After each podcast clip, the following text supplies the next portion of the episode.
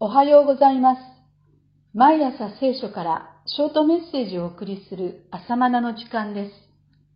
今日の聖句は、詩式4章8節の御言葉です。バラクは彼女に言った。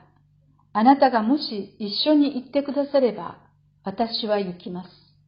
しかし、一緒に行ってくださらないならば行きません。詩式という署名の由来を述べておかなければなりません。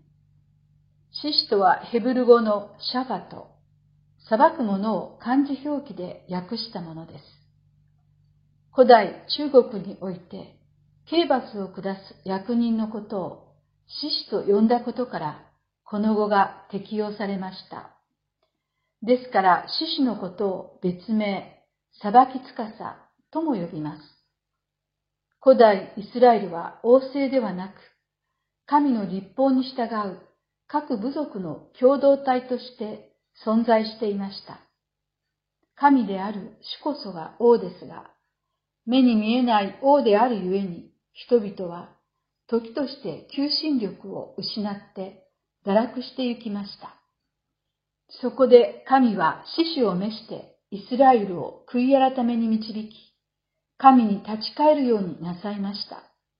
この獅子が活躍している間は太平を保つのですが、残念なことに獅子が不在だと民は堕落し、敵に支配されることの繰り返しです。このイスラエルの愚かな姿は私たちの姿でもあります。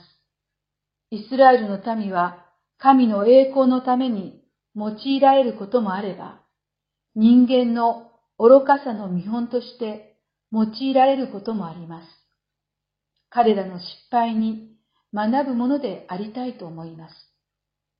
さて、初期の頃に獅子として召された人物は、ケナズの子、オテニエルが獅子の間は40年の太平。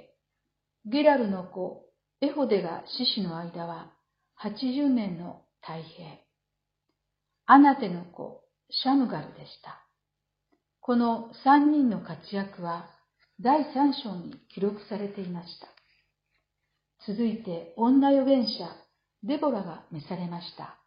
四章四節主なる神はデボラに命じてバラクを将軍に任命してカナン軍と戦うために戦場に行くようになさいました。四章六節から七節将軍に任命されたバラクは心細かったようです。どうぞ一緒に戦場に行ってください、とデボラの出陣を願いました。デボラが一緒に行かなくても神がヤビンの軍勢の長、シセラとその戦車と軍隊とキション川に引き寄せて、あなたに出会わせ、彼をあなたの手に渡す、と言われるのですから、その御言葉と一緒に行けばよいのです。4章7節御言葉があるとき、主が共におられます。御言葉が一緒に言ってくだされば、それは主が共に言ってくださることです。ところが、将軍バラクは、目に見えない神の御言葉では、頼りなく思えて、目に見える獅子、デボラが同行してくれるなら、心強いと思ったのです。信仰にも見て確認する段階もあれば、見ないで信じる段階もあります。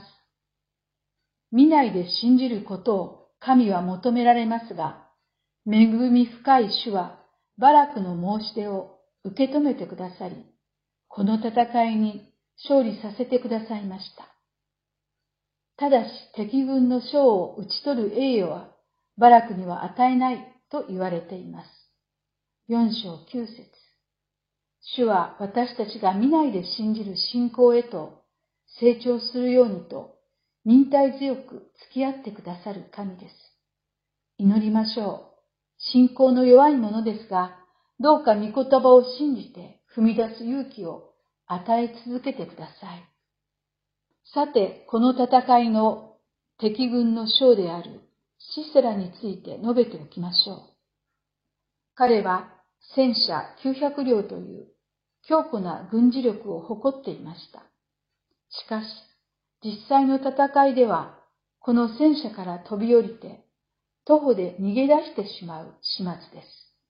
4章15節さらにシセラは人脈を頼って、ケニ人ヘベルのもとに逃げ込みます。